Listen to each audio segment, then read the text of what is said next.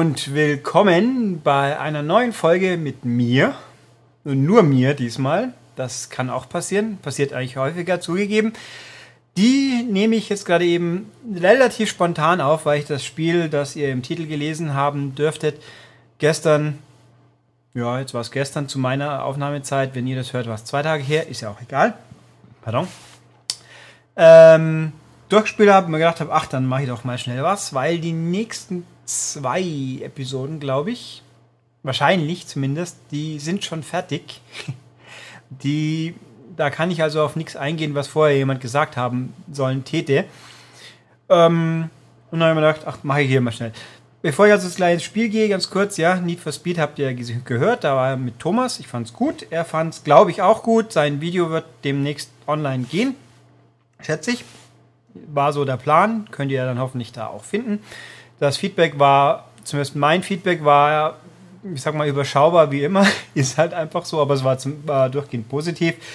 Ähm, ich habe nichts dagegen, sowas wiederzumachen. Also im Faktum, der nächste Podcast, der kommt, da rede ich auch wieder mit jemand und der ist ein bisschen länger. Ihr werdet es sehen, sind nur noch ein paar Tage. Oder hören, besser gesagt. Ähm, aber muss sich halt ergeben die richtigen Leute, die richtigen Spiele, die richtige Situation und hm, na, mal schauen. Ähm, gut, also was ich denn dir habe zum jetzt gerade drüber schwafeln ist Persona 4 Dancing All Night. Mal wieder ein Vita-Spiel, mal wieder ein eher exotisches Vita-Spiel. In dem Fall tatsächlich eher ein Tanzspiel mit einer ganzen ordentlichen Latte Story. Also man könnte, wenn man wollte, Visual Novel dazu sagen, sicher, weil man liest sehr viel, hört sehr viel und dann wird getanzt, also Musikspiel.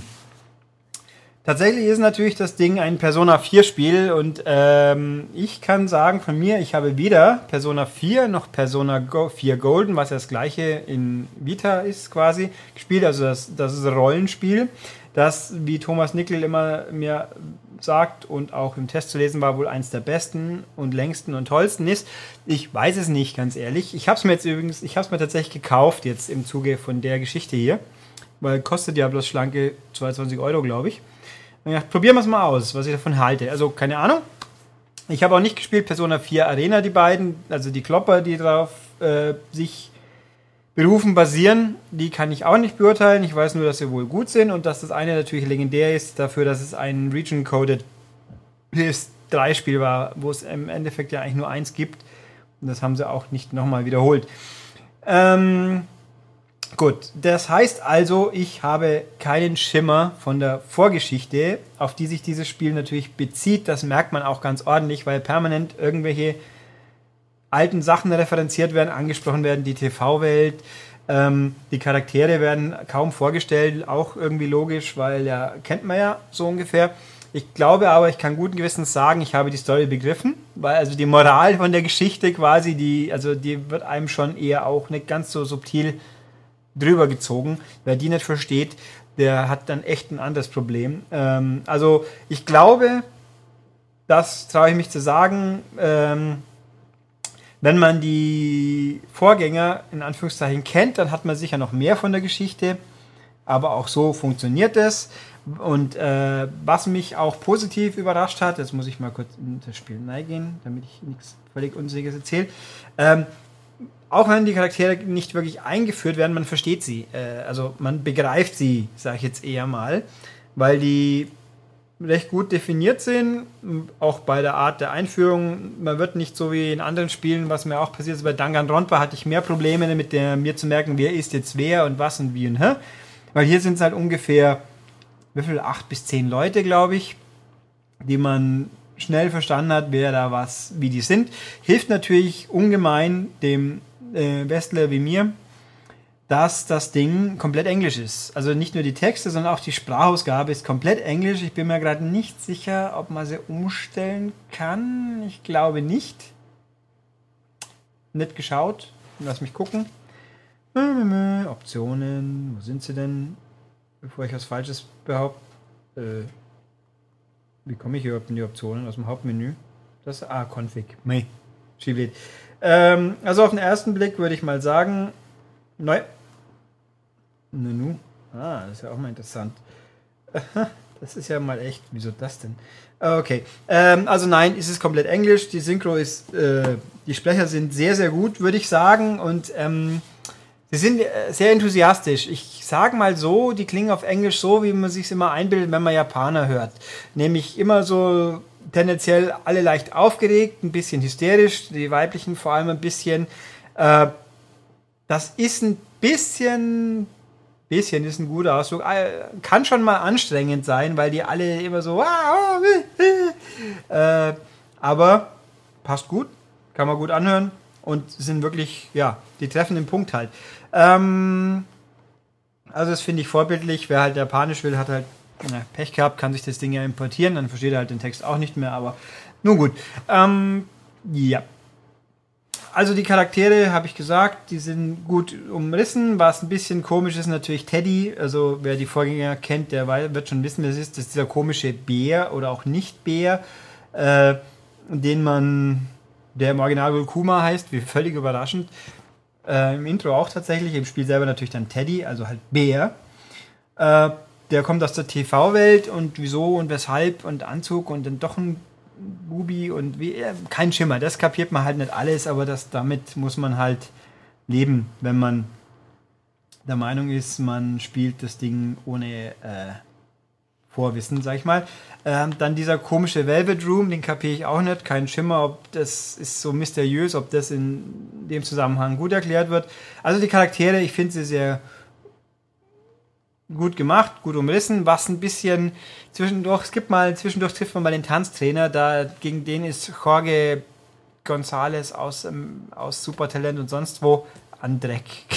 Also der ist so ein überkandidelter und äh, natürlich, ähm, ja. Aber gut, was soll's, passt schon. Ähm, bevor ich jetzt mal die Spielmechanik des Tanzteils näher angehe, die Story ist also da schenke ich mir auch. Die geht halt um, ich sag mal, grob umrissen, dass man, man sich selbst treu sein sollte und nicht sich verstellen sollte, wegen, weil andere Leute das von einem erwarten.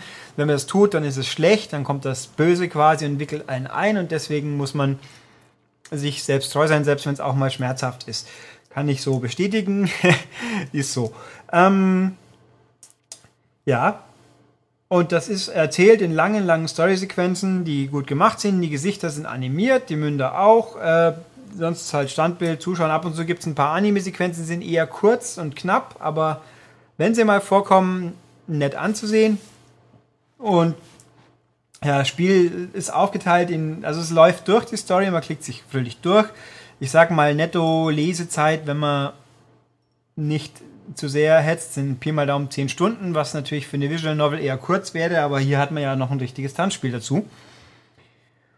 Äh, es sind sechs Kapitel oder sieben mit vielen, vielen Mini-Unterkapiteln, wo man auch wieder einsteigen kann durch einen Menübaum. Das ist alles gut gelöst. Ich meine, es gibt keine signifikanten Entscheidungen. Manchmal kann man Antwort A oder B auswählen, die aber auf den Spielfluss keinerlei Auswirkungen haben. Das ist halt, wenn man, ja, wie soll ich sagen, Standard in der Hinsicht, aber völlig okay.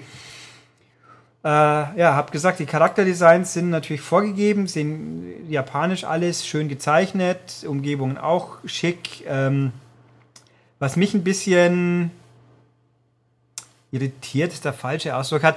Äh, jetzt habe ich mich jetzt gemüßig gefühlt, endlich mal nachzuschauen, was der die ganzen Namensanhängsel, die in Japan gang und gäbe sind, die werden einem hier natürlich auch nicht erklärt. Also die meisten Leute werden wissen, was San ist, das halt eine Herr so und so quasi, also Miyamoto-san, Herr Miyamoto. Und dann gibt es halt auch die Chan, die Chan ist Verniedlichung, Kun ist irgendwie Kumpel und Senpai ist der, der quasi der Ältere von zwei Leuten, den Älteren, der Jüngere nennt den Älteren dann so und so Senpai und, und so Sachen, die, ja gut, äh, habe ich jetzt mal nachgewikit, glaube, jetzt habe ich es kapiert. Das kommt hier halt laufen und viel und das ist halt ein bisschen kurios dafür, dass das Ding komplett die Sprecher eindeutig westliche Amerikaner sind und dann hast du sowas. Und es gibt einen Charakter, der ist quasi so ein bisschen Landei-mäßig. Also da geht es um eine Idol-Gruppe auch, also J-Pop in dem Fall quasi, wo die Charaktere Rollen spielen, Überraschung.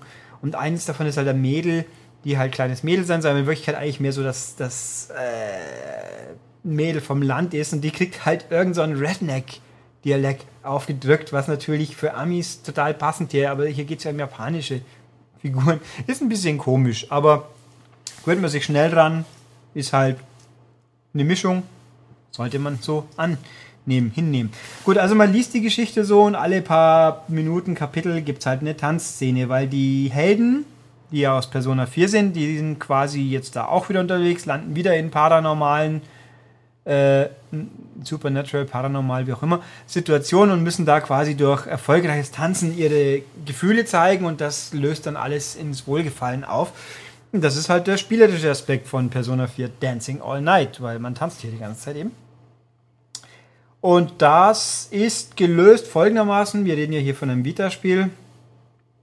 Man hat die Tanzszene, wo die tanzen wo eine Musik läuft. Es gibt, ich glaube, 27 Musikstücke, die sind eigentlich alle aus Persona 4, überwiegend oder fast alle aus den verschiedenen Vieren. Ich glaube, aus Persona Q ist ein oder zwei drin und noch irgendeine Persona. Also es steht auch in der Database, wenn man es freigespielt hat, kann man nachschauen, wo sie herkommen und was sie eigentlich für eine Funktion im Originalspiel haben. Da hat man zum Beispiel eine, einen Song, der in den Winterfeldern spielt und einen, der in der Song vom eigenen Raum in Persona 4 und lauter so Zeug. Ähm, okay.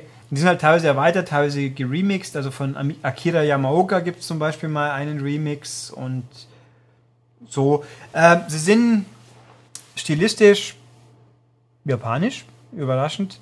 Äh, poppig, ein bisschen J-Pop, ein bisschen Dubstepig, also ah, wie soll ich sagen, also orchestral ist eigentlich nicht, das ist schon eher poppige Musik, die muss man halt auch mögen. Es ist bin jetzt nicht so firm genug in den verschiedenen japanischen Musikstilrichtungen, um das jetzt ganz fett einzuordnen, aber wer, wer Metal will, ist hier falsch.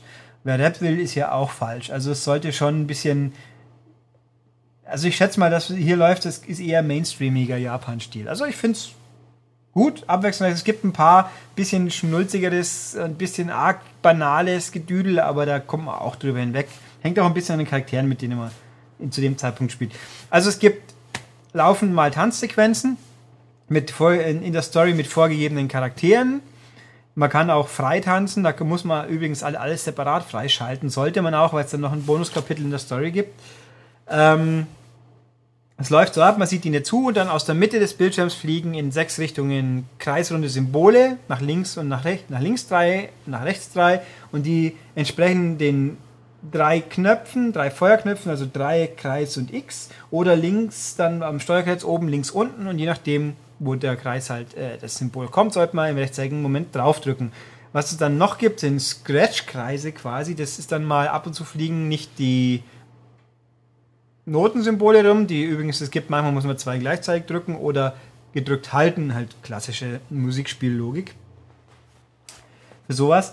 Äh, dann gibt es die Scratch Kreise, das ist eine Linie, die nach außen fliegt. Da muss man dann mit dem mit einem der zwei Analogsticks so kurzen Richtungsdruck geben und dann quasi scratchen, weil der macht so wupp, also wie halt mit einer Schallplatte. Wenn man das mehrfach richtig macht im Moment, dann kriegt man FIFA Time und dann gibt es halt besonders viele Punkte. Und wenn man da dann den, die Combo hochhält, dann springt ein zweiter Charakter mit rein und tanzt mit einem eine Weile, dann gibt es halt noch besonders viele Punkte mehr. Das ist äh, nix furchtbar Besonderes. Es funktioniert einwandfrei auf easy. Also ich kann nur empfehlen, schaltet relativ schnell auf normal und das müsst ihr übrigens äh, in der Story auch machen, weil es wird nicht schwerer. Sonst spielt man das Ding auf komplett auf leicht und leicht wird relativ schnell zu einfach. Normal ist ein bisschen fordernd, ist aber gut machbar und schwer, da äh, ja, sollte man üben. Also normal ist gut und ich glaube, ich bin tatsächlich auf normal nicht einmal ausgeschieden. Also es ist schon ohne weiteres machbar, würde ich sagen. Ja, und dann tanzt mir hier, schaut zu, freut sich dran und dann geht's halt weiter. Was ein bisschen schade ist, die Tanz- und Routinen, die sind übrigens äh, also Polygonfiguren, ordentlich detaillierte. Die Charaktere sehen so aus wie in den gezeichneten Porträts. Kann man echt nicht meckern. Die Bewegungen sind echt schön choreografiert, sehen auch gut aus. Es ist jetzt nichts super Flippiges meistens. Also die tanzen schon, ich sag mal eigentlich, ich sag realistisch, das trifft es, glaube ich, schon ganz gut. Ähm, man sieht halt nichts beim Spielen. Man hat einfach nicht die Zeit, den Charakteren zuzuschauen, aber man kann hinterher jede Performance nochmal in der Wiederholung anschauen. Ob man es machen will, ist natürlich die Frage. Aber ist halt das typische Musikspielproblem. Wenn man sich konzentriert aufs Wesentliche, kriegt man die schöne Verzierung außenrum weniger mit. Aber es funktioniert auch da. Wie gesagt, man kann mal zuschauen. Es ist ganz schick. Warum auch nicht? Ähm, wenn man dann durchkommt, dann wird die Persona, also die, die, was weiß ich, die mystische Kraft des Charakters aufgerufen und spielt nochmal Mini-Solo. Das ist alles ein bisschen vage und für mich nicht so ganz äh, klar, was es sein soll, weil, wie schon ungefähr 15.000 Mal erwähnt, ich kenne halt die Vorgänger nicht. Ähm, ja, ich finde das, also ich hatte Spaß dran. Ich habe jetzt auf meiner Spielzeituhr, die hier läuft, nachdem ich den Free Mode auch nochmal durchgeholt habe, äh, ungefähr 15 Stunden. Also, wenn man nicht auf Rekordjagd gehen will, ist man relativ überschaubarer Zeit fertig. Muss man halt wissen. Es gibt ein paar, es gibt Zusatzcontents diese Woche aktuell, hm, bis ihr das hört, ja, läuft noch ein paar Tage. Es gibt lustigerweise die, die Bar, die Bikinis für ein paar Mädels gibt es umsonst. Und ein, zwei andere Gimmicks und zwei Songs. Keine Ahnung, wie lange die wirklich umsonst bleiben. Und es kommt halt auch offenbar Nachschub davon. Also Outfits gibt es schon relativ viele für bis zu 2 Euro. Ähm, und Songs, ich habe ehrlich gesagt nicht so genau geschaut, die kommen aber auch und dann nur zu. Äh, ich muss ja nicht kaufen. Nicht ich persönlich, Thomas findet, Thomas Nickel testet übrigens fürs Heft, da lest ihr seinen Test dann detaillierter noch auch, oder in seinen Details.